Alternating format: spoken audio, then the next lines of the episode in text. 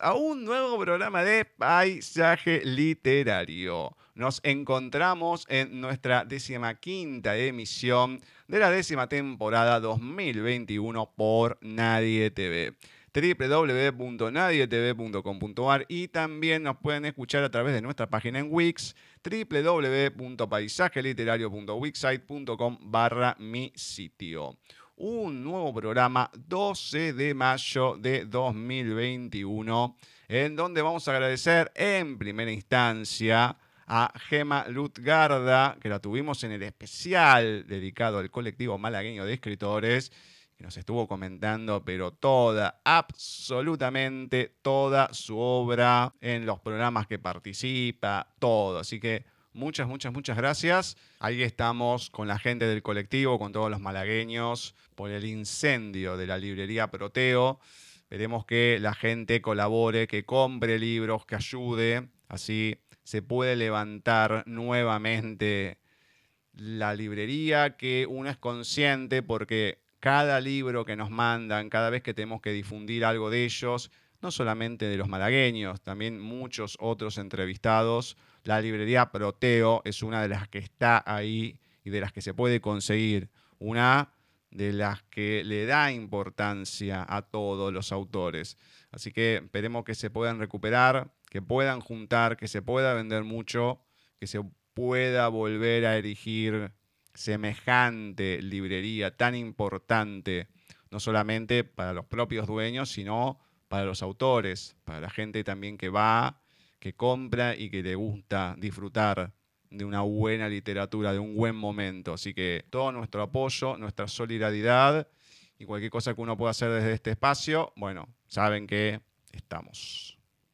contacto arroba nadietv.com.ar, tienen mail, Skype, Facebook de la radio, arroba nadietv en el Twitter. Si se quieren comunicar con este programa, lo pueden hacer a través de paisaje literario arroba nadietv.com.ar, mail, con ese mismo correo nos agregan en el Skype. Gustavo Literario es nuestro perfil en Facebook, Paisaje Literario en nuestra fanpage, arroba Paisaje Literario en Twitter, arroba Paisaje Literario en Instagram y nuestra página en Wix, como ya se las mencioné hace poquito, www.paisajeliterario.wixsite.com barra mi sitio.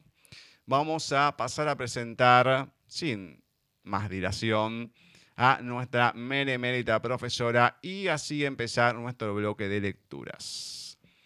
Muy buenas tardes, noches, Ceci. ¿Cómo va todo por ahí?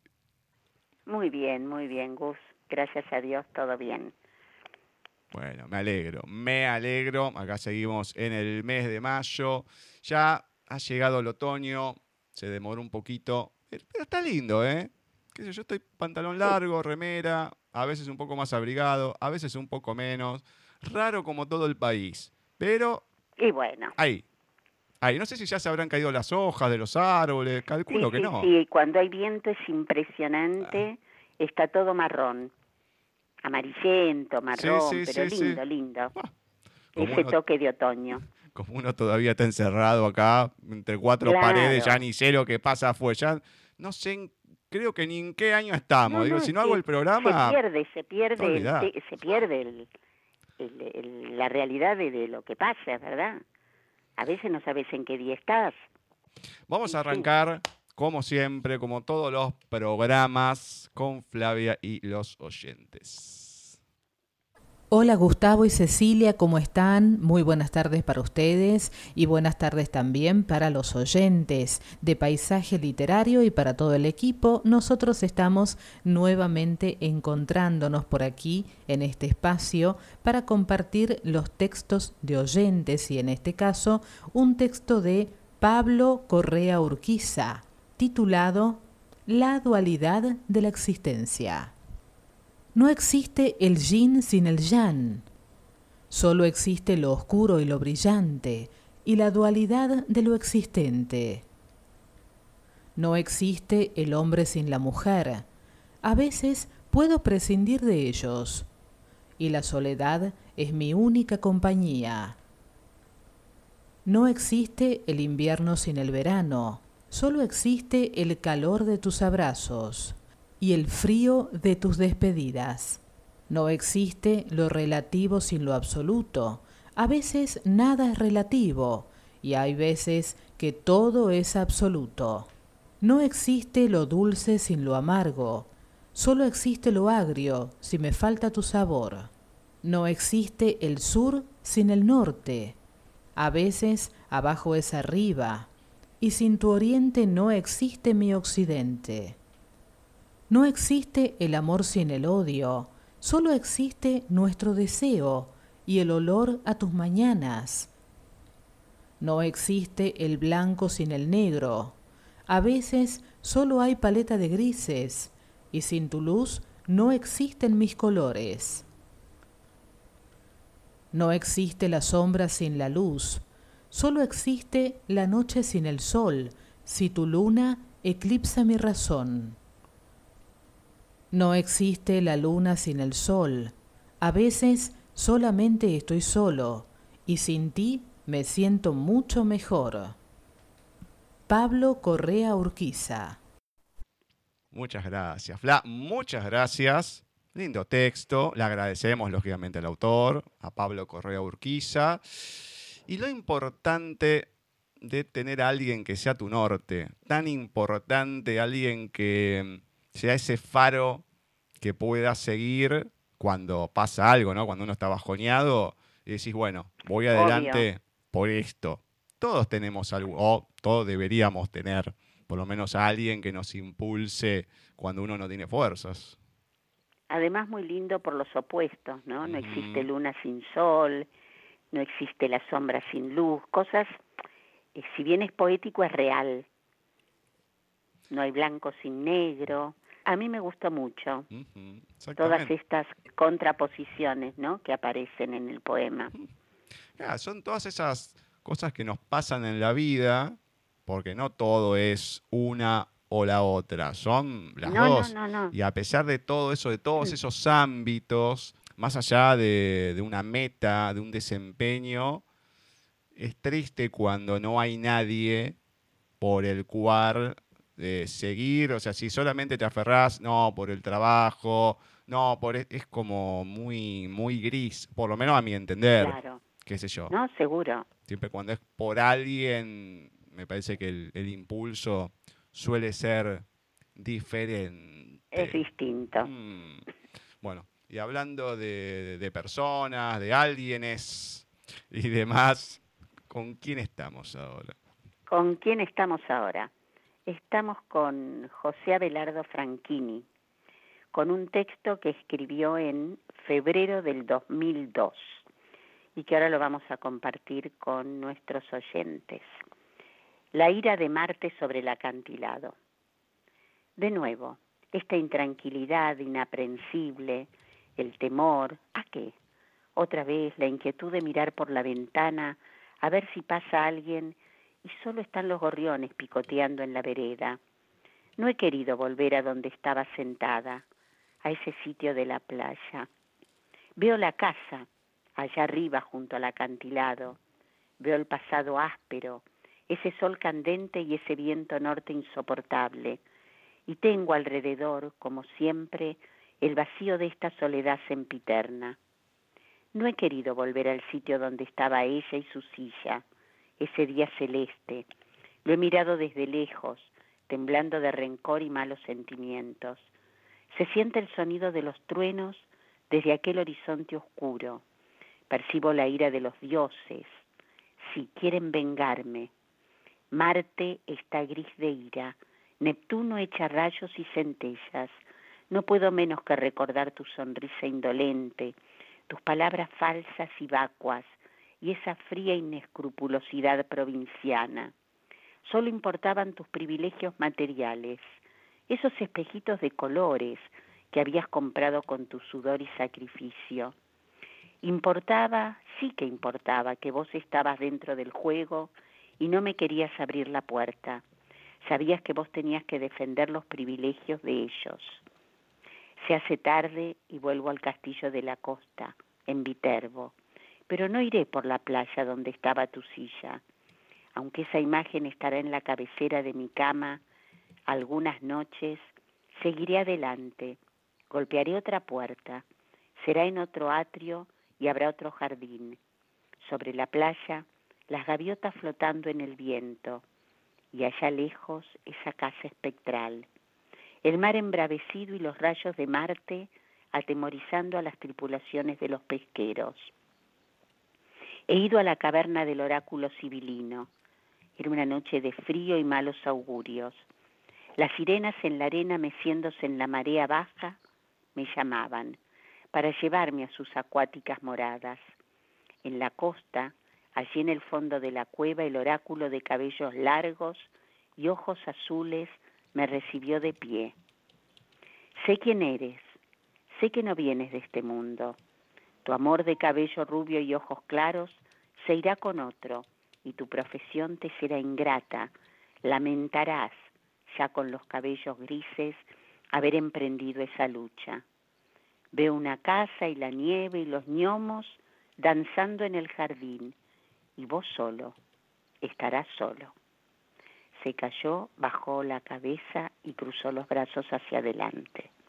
Los días de escribir casi posesionado en la casa de Bretagne, el saber que a las seis horas los obreros en fila entran en la fábrica, que los basureros pasan con su camión recogiendo las bolsas, el mandato de Daniel Cohn-Bendit, de Agustín Tosco y Rodolfo Walsh, de Franz Fanon, la lucha por el socialismo, los sueños y fantasías y la rutina de todos los días, el suelo gredoso, el paisaje áspero, la fe en que llegaré a otra costa, una tierra mejor, la fe, las esperanzas, cielo gris, un velero en el horizonte, los autos con su sordo ruido en la ruta, conmigo la furia contenida, los fantasmas de otros tiempos, la casa en silencio, el tic-tac del reloj de pared, el recuerdo del camino de arena y piedras, el recuerdo de ese viaje por la autopista en el ómnibus,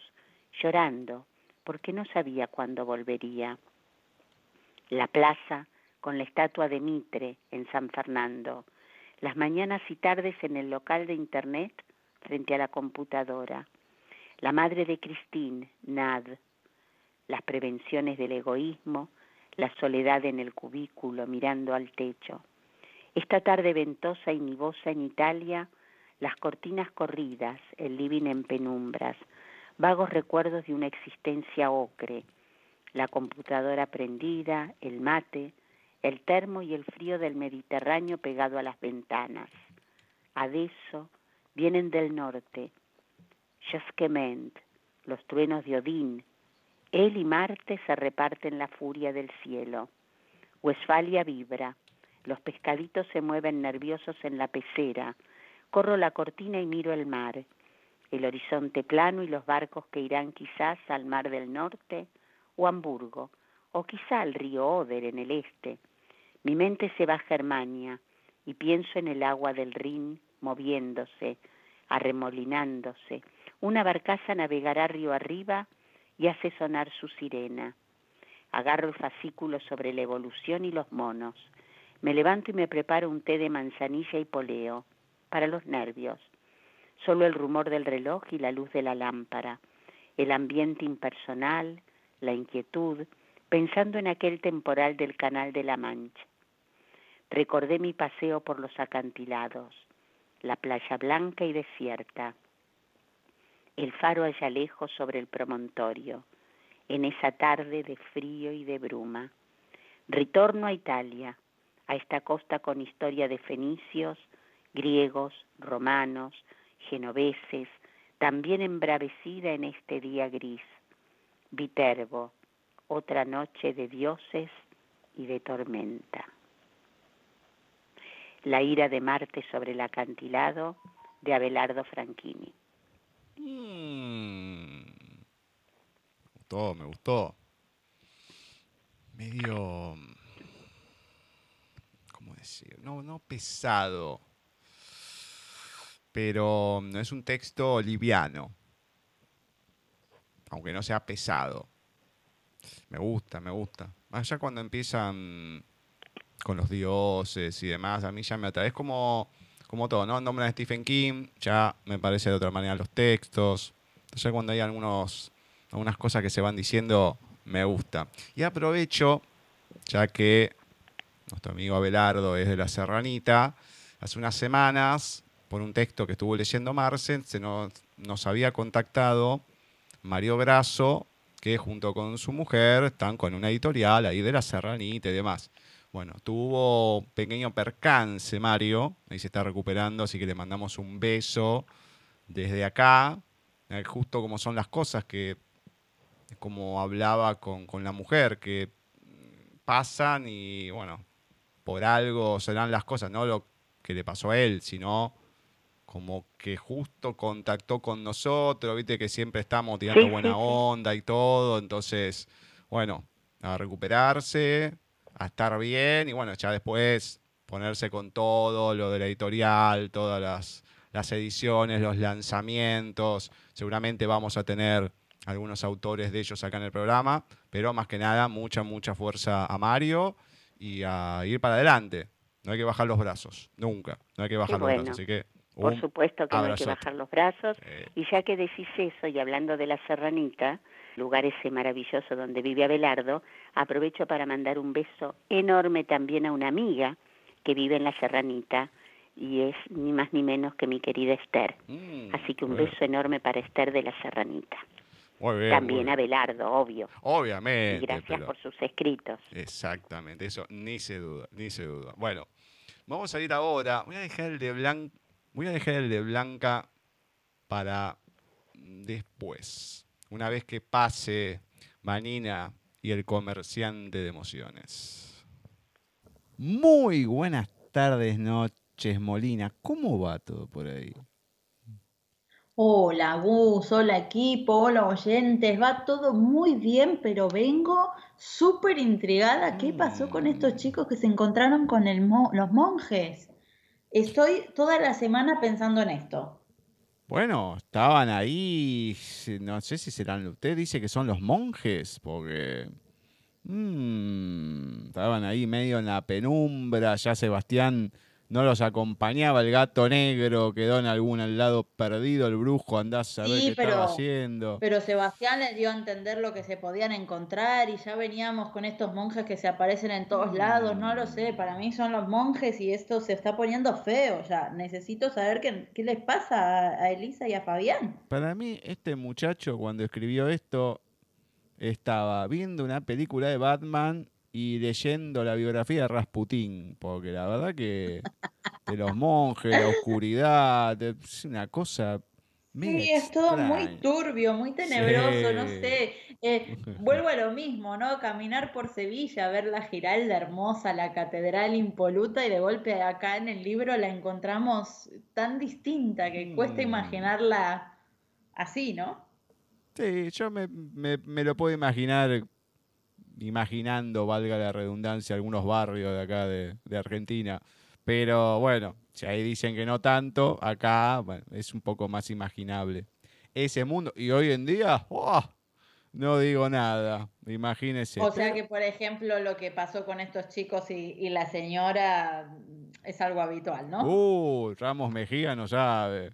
Te agarran ahí, cerca de, Pinar de Rocha, que hubo algunos líos últimamente. ¡Oh! Te agarran en esa zona, no saber cuí que te da. Pero bueno, vamos a ver cómo continúa esto. Vamos ya a saber porque no puedo más, necesito saber. Capítulo 4, tercera parte.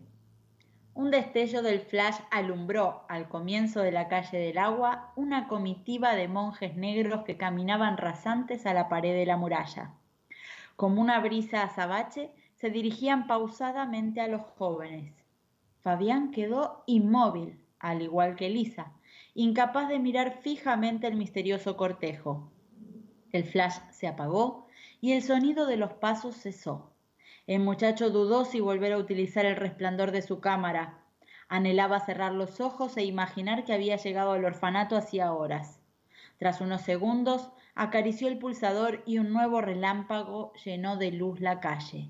El panorama fue aterrador. Justo delante del rostro de Sebastián Bastida, un ente encapuchado emitía un vago fantasmagórico que heló el semblante del muchacho. Elisa tiró fuertemente del brazo de su compañero y corrieron hasta encontrar cobijo entre los arbustos de la plaza de Santa Cruz. ¿Qué era eso, Elisa? Un monje, negro, respondió entre jadeos. No quiero que vuelvas a utilizar el flash de tu cámara. Debemos huir. Aquí no estamos a salvo. Dime que saldremos vivos de aquí. El corazón de Fabián estaba desbocado. Sus pulsaciones subieron súbitamente y su medidor de frecuencia comenzó a emitir el sonido de la advertencia.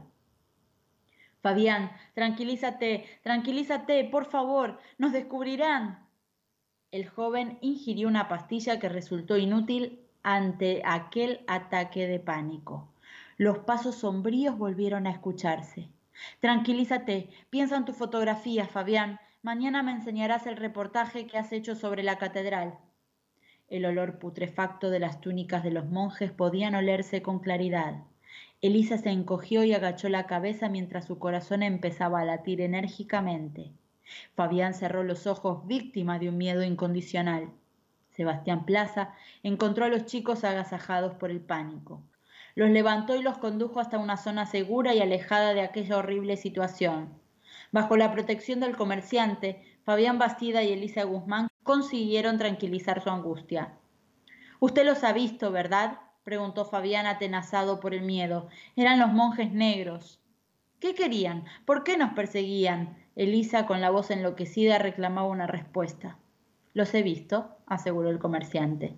Tenéis que volver a casa enseguida. Ahora. Los jóvenes corrieron por las calles de la ciudad sin reparar en su salud hasta llegar al orfanato.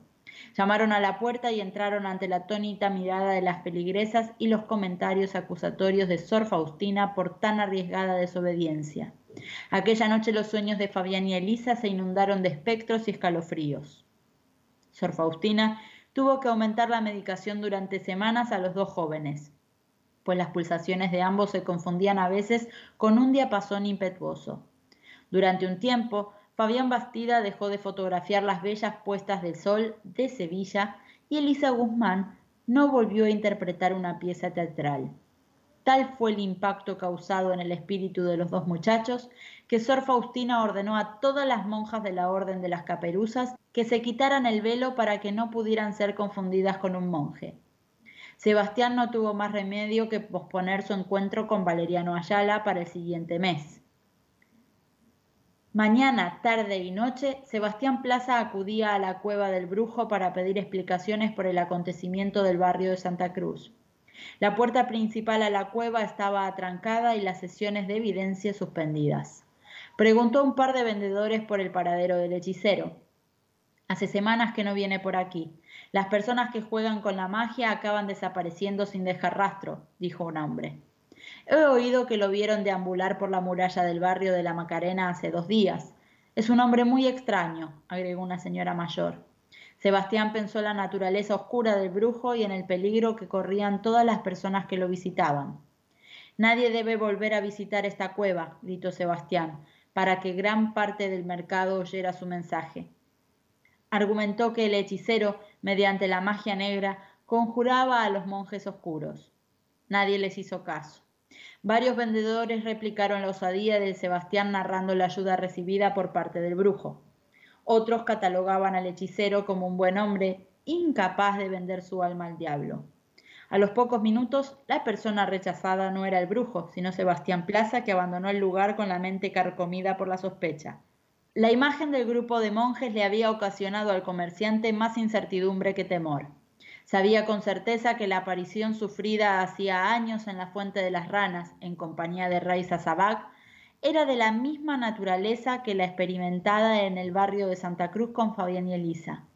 Irremediablemente la figura de Raiza ganó su atención. ¿Qué sería de ella? De manera disimulada, paseó delante de la tienda de velas perteneciente a la familia Sabac, no había rastro de la mujer. Su hermano Arit se ocupaba del negocio. ¿Seguiría en el corral de comedias? Sebastián notaba un suave cosquilleo en su pecho cada vez que recordaba los ojos color arena mojada de Raiza. Pasaron treinta días. Era el último viernes de diciembre y Sebastián se trasladó hasta la calle San Jacinto para valorar la salud de Valeriano Ayala y rellenar el informe pertinente a su trasplante de corazón. Como ya indiqué, Valeriano era un pintor extraordinario que había dejado de ilustrar con sus pinceles su particular modo de concebir la vida. Había expuesto en numerosas galerías de arte por todo el país. La pintura le relajaba el espíritu y al mismo tiempo aceleraba su embriaguez por el arte. Una mezcla que para las personas más pasionales, como Valeriano, resultaba complicado de equilibrar, pues sentía tanto amor por su profesión que su corazón se llenaba a veces de una locura perturbadora y otras de satisfacción plena. Entre esta dicotomía de palpitaciones consiguió hacerse un hueco entre los artistas más valorados de España. Valeriano esperaba ansioso la visita del que ya consideraba su mejor amigo para hablar sobre la ciudad, la numismática y sobre todo del pasado y el futuro. Siéntese y beba un trago de este exquisito licor de hierbas. Le esperaba con impaciencia. Desde que me trasplantaron el nuevo corazón, un brillo se está manifestando en mi interior provocando que mis razonamientos sean más lúcidos que antes. Usted siempre ha sido una persona ilustrada. Me alegro de que el trasplante fuera un éxito. ¿Le gustan las historias de terror? preguntó Valeriano. ¿Se refiere a mitos de vampiros y hombres lobo? Esos seres nunca han existido más allá de la literatura. Yo hablo de muertos vivientes. Están por todas partes, ¿lo sabía? dijo Valeriano mientras saltaba de su sillón como un contorsionista de circo. ¡Alejop! Sebastián Plaza frunció el ceño y bebió un sorbo de licor, tratando de evitar el matiz inesperado que había tomado la conversación. ¿Ha visto usted a mi vecino? preguntó con curiosidad Valeriano, volviéndose a sentar sobre un cómodo sillón de terciopelo. Vive en el apartamento de al lado. Este edificio alberga a muy pocas personas. Seguro que ha tenido la oportunidad de conocerlo. Quizás se refiere a un señor mayor, con la mirada perdida, que se sienta en la recepción del edificio. Lo he saludado con cortesía, pero jamás le he oído decir una palabra. No me extraña, amigo mío, rió Valeriano. Pocas veces habla, aunque aparente tener una edad avanzada, no cuenta con más de 33 años. Imposible. ¿Es más joven que yo? Las facciones de su rostro están muy agrietadas. Nunca lo hubiera pensado, reflexionó el comerciante. Vive con su madre. El muchacho está demasiado anestesiado para mantener una conversación. Es una pena. Toma calmantes continuamente. Es cierto que su corazón no sufre, pero tampoco se deleita con los pequeños detalles que nos hacen humanos. No entiendo a qué se refiere. Estoy de acuerdo en que no es necesario tomar cápsulas continuamente. En el término medio está la virtud. En los sentimientos no puede haber término medio. Dejarían de ser sentimientos para convertirse en filosofía barata, advirtió Valeriano. Nos ha tocado vivir una época donde los sentimientos han sido relegados por el instinto de supervivencia, añadió Sebastián. Nosotros no sabemos nada de nuestros instintos. Lo único que estamos consiguiendo es alimentar la locura con el fuego de la cobardía y el resentimiento. ¿Sabía que mi vecino sale a la calle vistiendo una armadura del siglo XIII? Está bromeando, ¿verdad? Es la forma más práctica que ha encontrado para salvaguardar su condición física cuando sale de casa. Como es lógico, ha sido idea de su madre. No entiendo por qué me cuenta todo esto siempre se ha comportado de forma comedida. ¿Se trata de algún acertijo? ¡Alejop! gritó Valeriano Ayala al levantarse otra vez de su asiento de forma repentina. No tenga en consideración mis palabras, querido amigo. Llevo unas semanas queriendo avanzar en la vida. El trasplante de corazón y la posibilidad de contar con más pulsaciones de las estipuladas me han procurado una valentía que creía olvidada. Le he perdido el miedo a ciertas cuestiones y aflora en mí la necesidad de alimentar mis sentidos. No sé si me entiende. He vuelto a pintar. Pero no puede hacer eso. ¿Cómo se le ocurre? Creo que sufre algún tipo de demencia, diagnosticó con premura Sebastián. ¿Quiere ver mis nuevos cuadros? Son magníficos, los mejores que he pintado. Por supuesto que no quiero verlos. Siéntese de una vez, me está poniendo nervioso. Eso no es todo. Valeriano miró al comerciante con una sonrisa amplia. Como sabe, pertenezco desde hace años al Club de Lectura de Sevilla. Mucha gente no entiende que podamos leer ciertas obras que alteran nuestras emociones a través de bellas historias y crueles tragedias. Muchos libros están cargados con la tinta de la exaltación. No sabe lo que se pierde, dijo Valeriano embelesado. ¿A qué se refiere? En el número 17 de la calle Mateos Gago vive una señora que escribe unas poesías preciosas. Debería usted escuchar con qué delicadeza lee cada uno de sus versos. Ya sabe qué ocurre cuando le ponemos a las cosas demasiada pasión, que se vuelven maravillosas, expuso el pintor. No me refería precisamente a eso. Las cosas maravillosas, como usted dice, pierden su preciosidad en el mismo momento en que se vuelven maravillosas. No podemos abrir nuestro corazón a un evento tan intenso. ¿Y qué propone? Dejar escapar tan magnífica sensación? Se llama Teresa Luna, dijo Valeriano Ayala mientras miraba por el cristal de la ventana del salón. El fuego de la chimenea y el olor a licor de hierbas configuraban un ambiente apacible y relajante. Nos vamos a casar, dentro de algunos años, pero nos casaremos. Será como ponerle la guinda al pastel de mi vida, como una fiesta fin de rodaje. ¿Sabe a qué me refiero, verdad? Y hasta acá llegamos con la tercera parte del cuarto capítulo del Comerciante de Emociones. Bueno, como siempre, Salvador Ortiz Herradilla nos, nos va emocionando con este comerciante de emociones. Solamente quiero destacar esto, una parte en la que dice, en los sentimientos no puede haber término medio, dejarán de ser sentimientos para convertirse en filosofía barata, advirtió Valeriano. Me encantó esa parte. Es breve, pero muy concisa, muy, muy, me pareció muy potente. Ahora, lo que es el quickie, ¿eh? Porque mucho, eh, que no, que nosotros vamos, que esto, que el otro, y no le dieron las patas para salir corriendo estos dos muchachos. bueno. Estaban ahí como los dibujitos animados corriendo en el aire hasta que pudieron salir porque, ¿viste? El miedo no es onzo. No, Em, obviamente. Hay algo que me gustó a mí, yo marco otra cosa. Nosotros no sabemos nada de nuestros instintos. Lo único que estamos consiguiendo es alimentar la locura con el fuego de la cobardía y el resentimiento. De total actualidad. Es Muy así, bueno. es un fiel reflejo de muchas partes de la sociedad. Este Sí, sí. fragmento. No hace falta que la ciudad esté así toda oscura, tenebrosa, ni nada. No, es la realidad siempre supera la ficción. Y acá la, la emparda o la supera ampliamente. No, Una seguro, seguro. Bueno, ahora sí, vamos a ir con nuestra amiga Blanca Marqués y en este caso, monogamia. No fui consciente del problema hasta que empecé a viajar, pero en cuando empezamos a viajar, tuve que dejarla. Fue irremediable. Al principio me encantaron sus dulces. Una parte de mí se enamoró de ella por aquel crumble de manzana caramelizado y caí rendido a sus pies en cuando probé sus galletas danesa de mantequilla. Las shortbread escocesas explosionaban de sabor en mis papilas cuando encontraba una escama de sal. El Patterkachen con su crujiente y dorada crosta de azúcar y mantequilla. Ay, el pastel japonés, un bocado de aire con sabor a cremoso queso dulce. No fue un problema mi aumento de peso. Ella me seguía queriendo y deseando, y así lo demostraba el sexo apasionado en la mesa de la cocina, embadurnados de harina y pegajosos de melaza. Podríamos haber seguido siendo la pareja perfecta.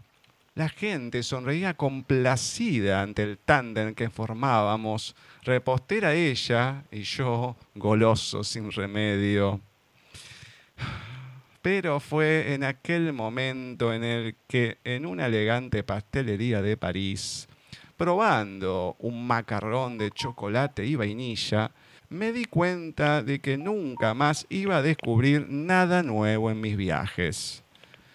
Todos los sabores del mundo los había fagocitado su horno y que nunca probaría nada que no hubiese pasado antes por sus manos y decidí dejarla mientras paladeaba un financier. Ella dice que soy un ingrato. Yo pienso que la monogamia culinaria no es lo mío. Monogamia Blanca Márquez. Por favor, esta blanca nos asombra miércoles a miércoles. Qué cosa, por me favor. encanta, me encanta. Encima a uno le cuesta enganchar el hilo de qué le dijo, seguramente de, de la comida, de no poder dejar de comer y demás. Claro, O de, también de los programas de cocina, bueno. Yo creo que va juntando varias, varias cuestiones, pero es increíble. Increíble porque no podés vislumbrar cuál fue la idea original. Es increíble. Me encanta. Bueno, mandamos un beso Muy bueno. a Blanca, Muy bueno, como un beso siempre. grandote. Que siga, que siga, que siga. Bueno, vamos a ir ahora con un audio de Marce. La vi alejarse, tan libre, tan suya, tan grande de corazón para su cuerpo tan pequeño. La vi alejarse llevándose consigo los buenos momentos, dejándome a mí con un montón de escritos que le joden los recuerdos. ¿Cómo iba a ser capaz de cortarle sus alas cuando lo que me enamoró fue su vuelo? La vi alejarse, la vi salvarse. Araceli Figueroa Reyes. Muchas gracias, Marce. Muchas gracias. Y lógicamente a Araceli también, le agradecemos. A mí me dio, como varios de los que viene leyendo últimamente Marce, no todos, pero una mezcla entre tristeza y alegría por cómo va el texto, ¿no? Ante un extremo y el otro, o una sensación y la otra. Y como siempre... Sí, puede ser. Mm, como siempre, un, dos versos marqué. ¿Cómo iba yo a ser capaz de cortarle sus alas cuando lo que me enamoró fue su vuelo? ¿Y cuántas veces a la gente le pasa eso? Que se enamora de una persona o le gusta, o el desparpajo que tiene y demás, y después trácate, es como que le querés pegar un garrotazo y que sea para vos y nada más. y sí. Mm. Los poemas, si bien son, a ver, metáforas y demás, nacen de la realidad. Exactamente. Este, de modo que y surgen del alma, como siempre digo y pienso, ¿no? De, así que eh, son reales. Nos mm. muestran esos lados de la vida. Mm, no hay ninguna duda de eso. Bueno, ¿con qué vamos ahora? Bueno, un 12 de mayo de 1895 nacía Jiddu Krishnamurti, filósofo, escritor y orador indio. En realidad escribió textos filosóficos y espirituales recibió la Medalla de la Paz de la ONU en 1984. Extraje algunas de sus frases más conocidas. La primera de ellas, cuanto más te conoces, más claridad hay. El autoconocimiento no tiene final, no alcanzas un logro, no llegas a una conclusión, es un río sin fin.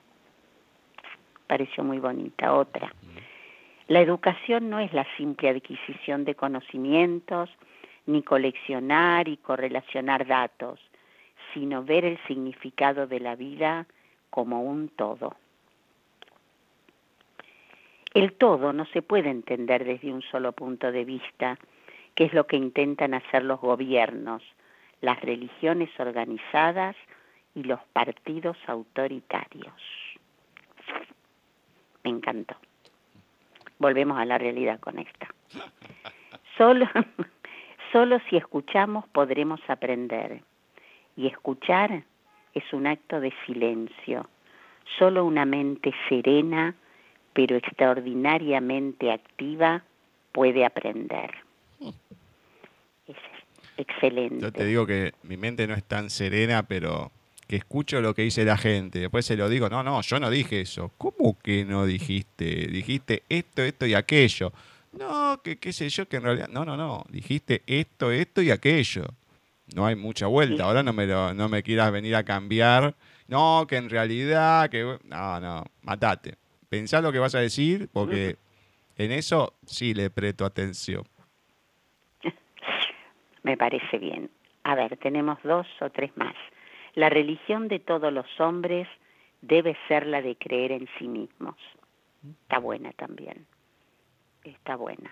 A ver, evadir un problema solo sirve para intensificarlo y en este proceso la autocomprensión y la libertad se abandonan. Es verdad.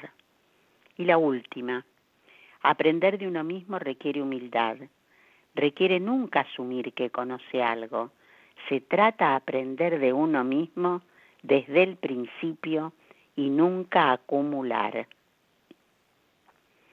Me parecieron muy bonitos, muy bonitos.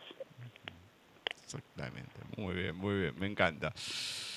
Y ahora, no, no, no digo que sea la parte más bonita, la más alegre a veces del programa, no sé, vamos a ver con qué viene ahora, es nuestro amigo de La Coruña, José Ángel oh. Graña mm, a ver qué trae. Hoy vamos a leer la poesía Os Pinos, Los Pinos, del escritor gallego Eduardo Pondal. De esta poesía se tomaron las estrofas para hacer el himno gallego. Primero vamos a leerlo en gallego y luego en castellano. En gallego dice así: Que din os rumorosos na costa verdecente ao raio transparente do prácido luar? Que din as altas copas de escuro erumerpado co seu ben compasado monótono fungar? Do teu verdor cinguido e de benignos astros con fin dos verdes castros e valeroso chan non desa esquecemento da inxuria o rudo encono, desperta do teu sono, fogar de Breogán. Os voces xenerosos a nosa voz entenden, e con arroubo atenden o noso ronco son, mais só os ignorantes e feridos e duros, imbéciles escuros, non nos entenden non. Os tempos son chegados dos bardos das edades, que as vosas vaguedades cumprido fin terán, pois donde quer, xigante, a nosa voz pregoa a redención da boa nazón de Breogán.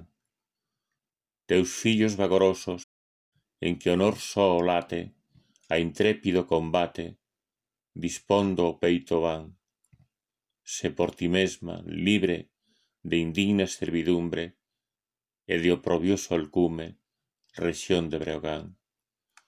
A nobre Lusitania os brazos tende amigos, os eidos ben antigos, con un punxente afán, e cumpre as vaguedades dos teus soantes pinos, duns máxicos destinos, ó grei de Breogán.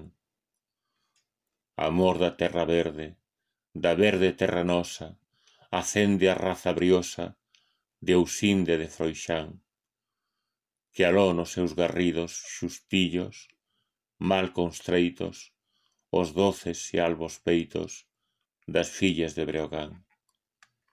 Que a nobre prole insinen fortísimos acentos, non molidos concentos, que as virxes soben están.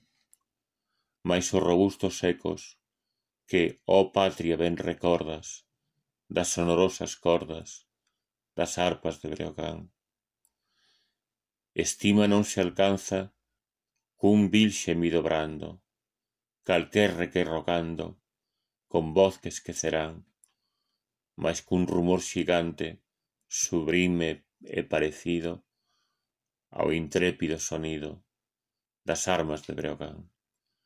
Galegos, sede fortes, prontos a grandes feitos, aparellade os peitos a glorioso afán fillos dos nobres celtas, fortes e peregrinos, luitade plos destinos dos eidos de Breogán. Traducida al castellano, dice así: ¿Qué dicen los rumorosos en la costa enverdecida al transparente rayo de la plácida luz de luna? ¿Qué dicen las altas copas de oscuro follaje arpado con su bien acompasado, monótono zumbar?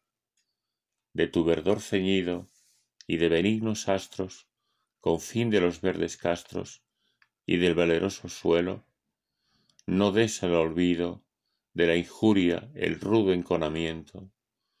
Despierta de tu sueño, hogar de Breogán.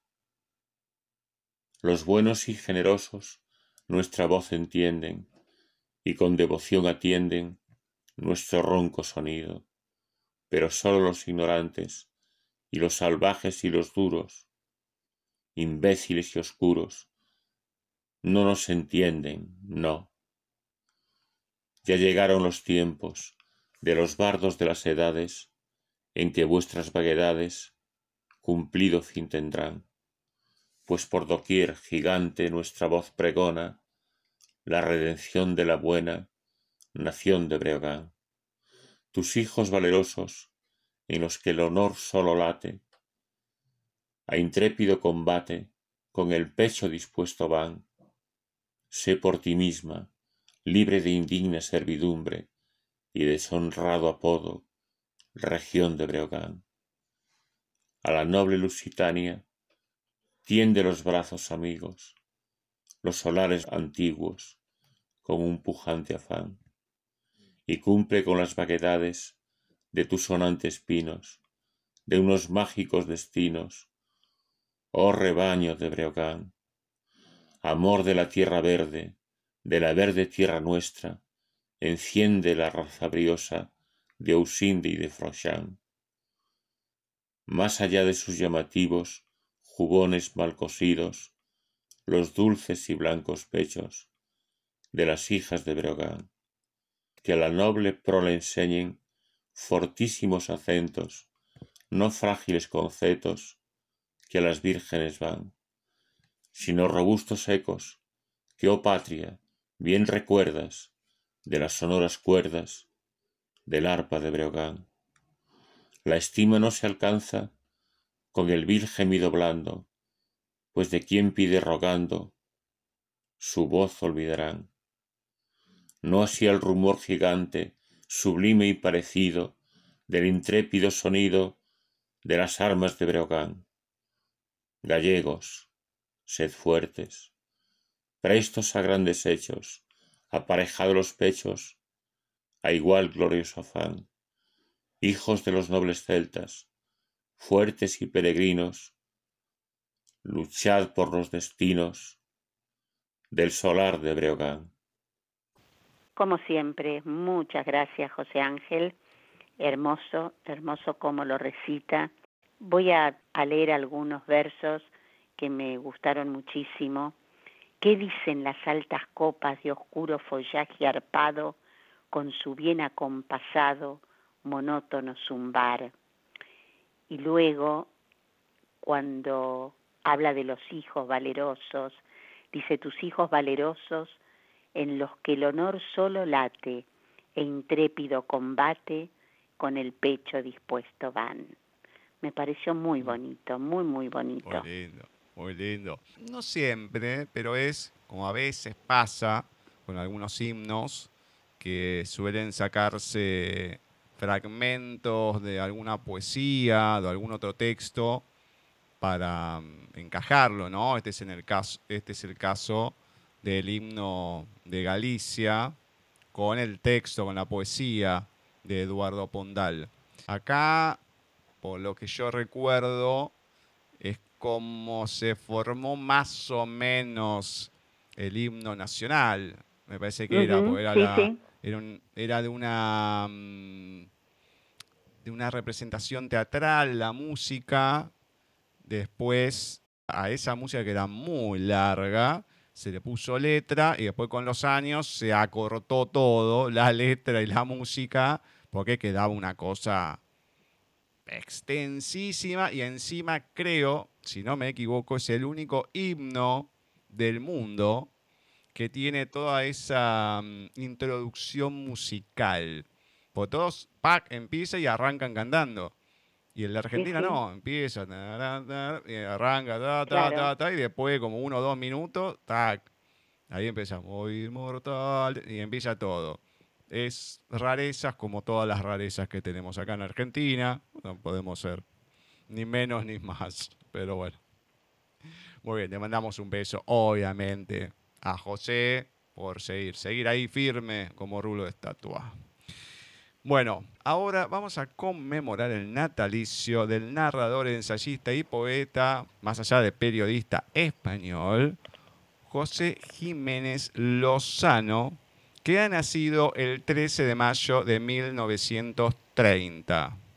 Está considerado un gran especialista en temas de denuncia, místicos religiosos o comprometidos socialmente entre otros galardones, ha recibido el Premio Nacional de las Letras 1992, la Medalla de Oro al Mérito en las Bellas Artes 1998 y el Premio Cervantes 2002. Ha sido defensor de la libertad y el pluralismo, se adentró en el estudio de historia, de la literatura y sobre todo de la mística española siendo uno de sus principales especialistas. Hoy de José Jiménez Lozano, La condenada. Ahora que ya era primavera, se acostaba algunos días allí en el huertecillo, junto al pozo tan blanco, y la menta y los geranios rojos hasta que se repusiese de los setenta azotes que había recibido de orden de los señores inquisidores y que le habían dejado la espalda ensentada. ¿Y qué había hecho ella?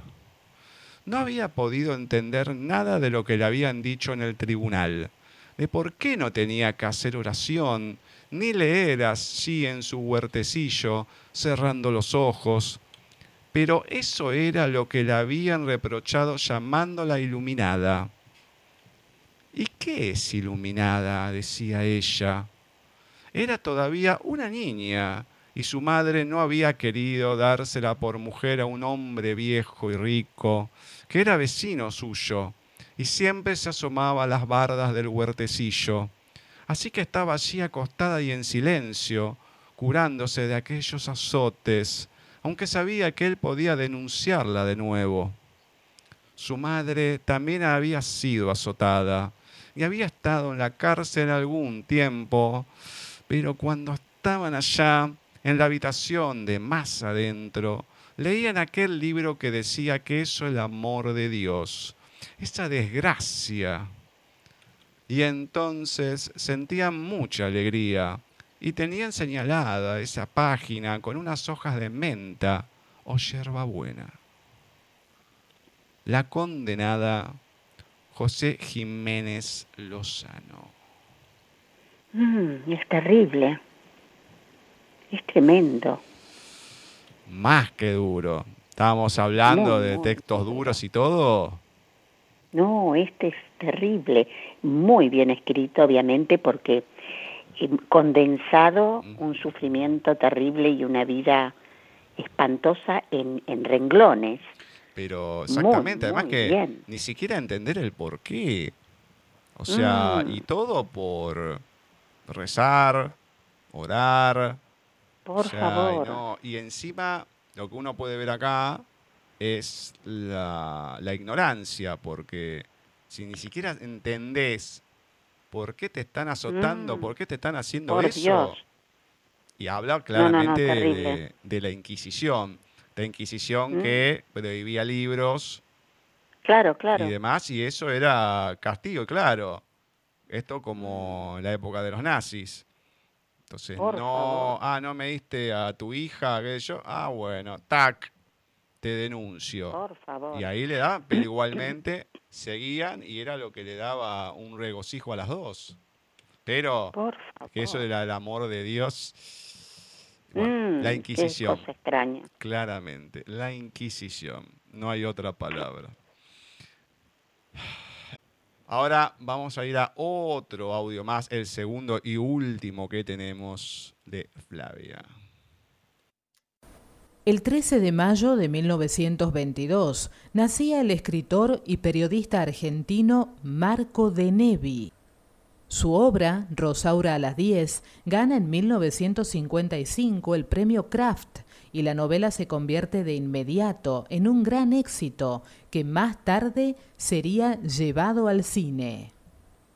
Marco de Nevi, cuento policial.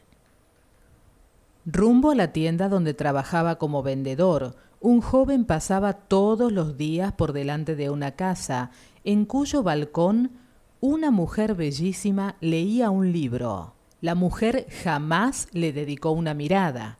Cierta vez el joven oyó, en la tienda, a dos clientes que hablaban de aquella mujer.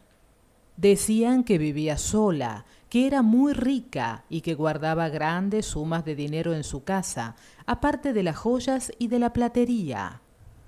Una noche, el joven, armado de ganzúa y de una linterna sorda, se introdujo sigilosamente en la casa de la mujer.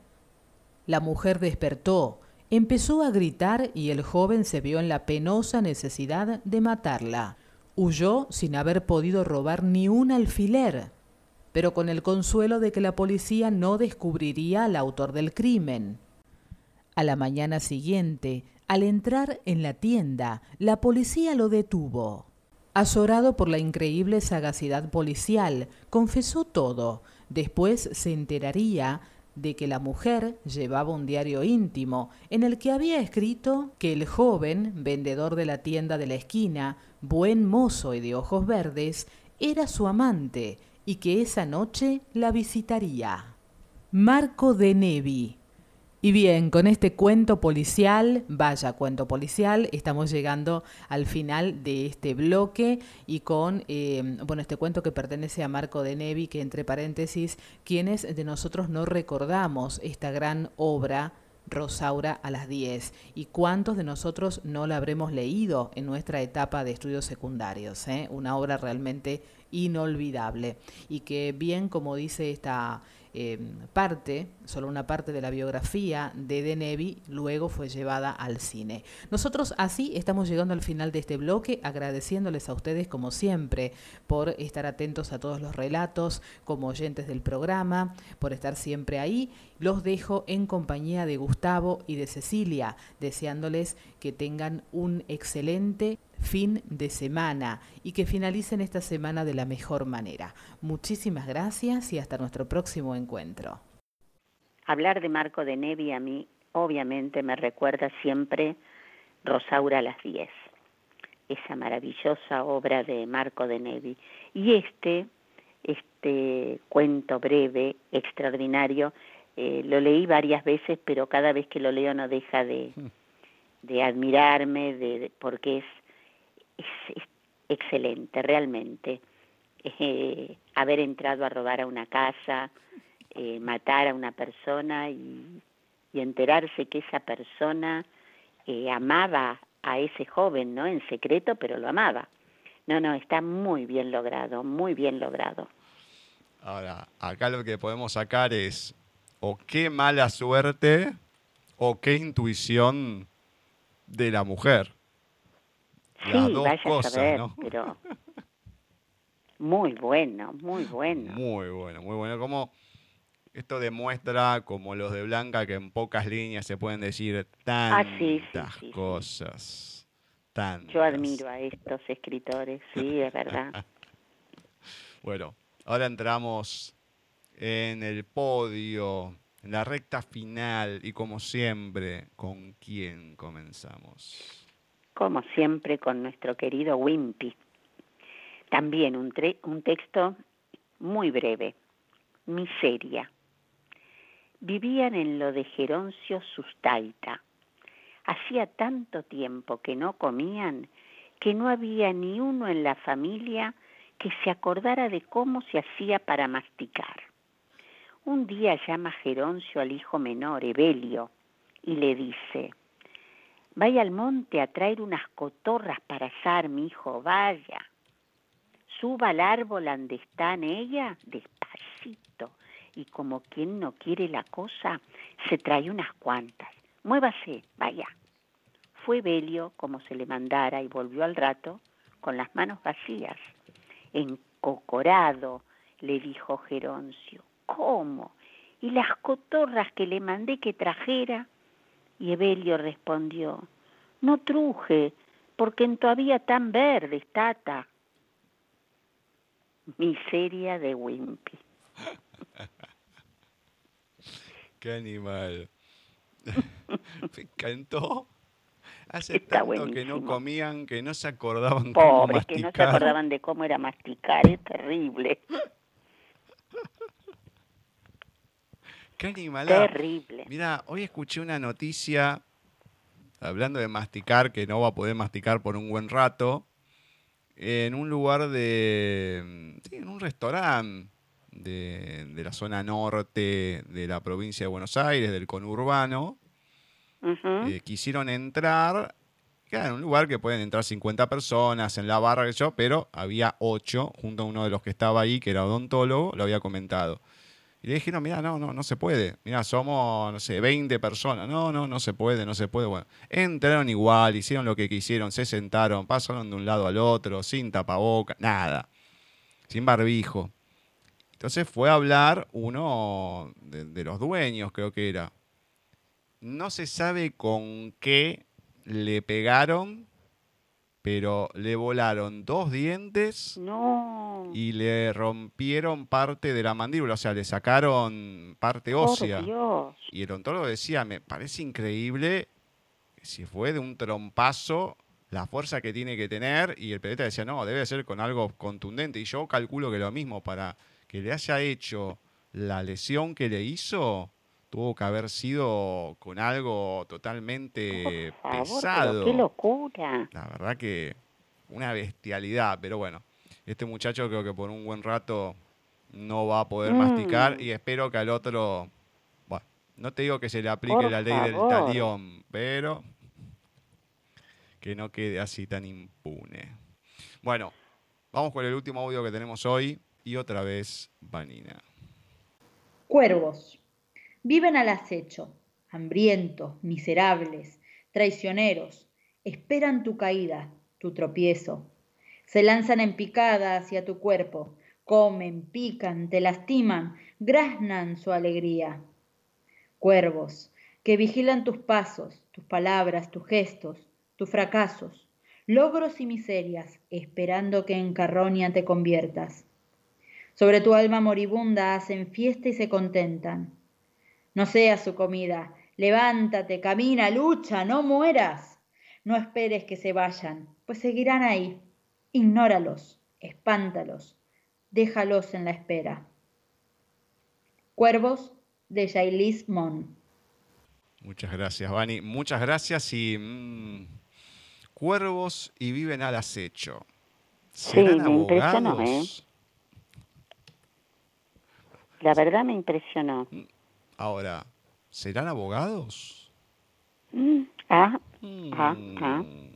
Ahora, sacando esto, es lo que venimos marcando en muchos.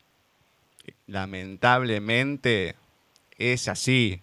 Hay mucha gente que es como lo como está de hay mucha gente que es como lo que está descrito en este relato.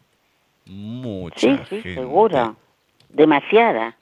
Exactamente, que van como aves de rapiña esperando a que pase algo, las aves de carroña para sacar tajada y llevar agua para su molino, lógicamente. Así que es lo que hablábamos la semana pasada. Creo que antes la gente era de otra manera y con la inseguridad y con muchas cosas que van pasando, cada vez más cada uno es para uno mismo.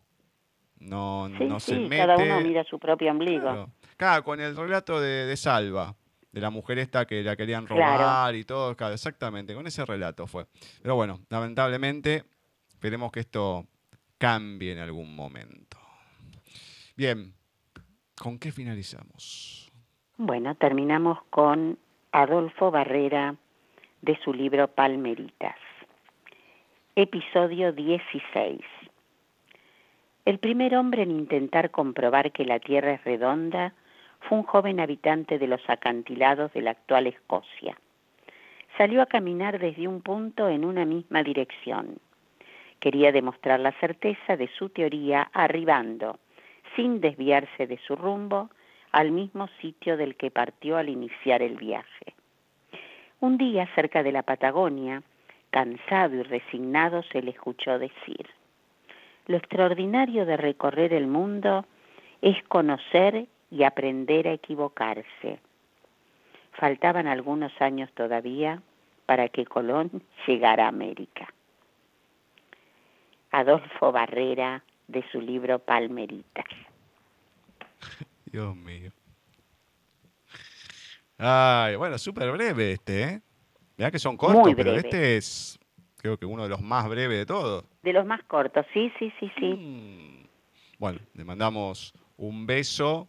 Ahí que está Sí, cerca de la enorme. serranita, así que es como que casi Claro, empezamos y finalizamos este bloque con Decí- ellos. Exacto, decimos Altagracia y nos ponemos todos de pie. Por favor. Ponele, ponele. En el próximo bloque, en la sección de entrevistas, vamos a estar con un poeta y taxista español que viene de la mano de Ediciones Russer, Iker García Simón, que nos va a estar presentando su primer poemario entre otras cosas, porque hay mucho, pero mucho para hablar con él, callejero. Marce nos va a estar presentando uno de sus temas preferidos y a continuación vamos con la charla. Vamos a escuchar Otras vidas, interpretada por el cantante mexicano Carlos Rivera. Pertenece a su cuarto álbum de estudios Yo Creo, lanzado en febrero del 2016.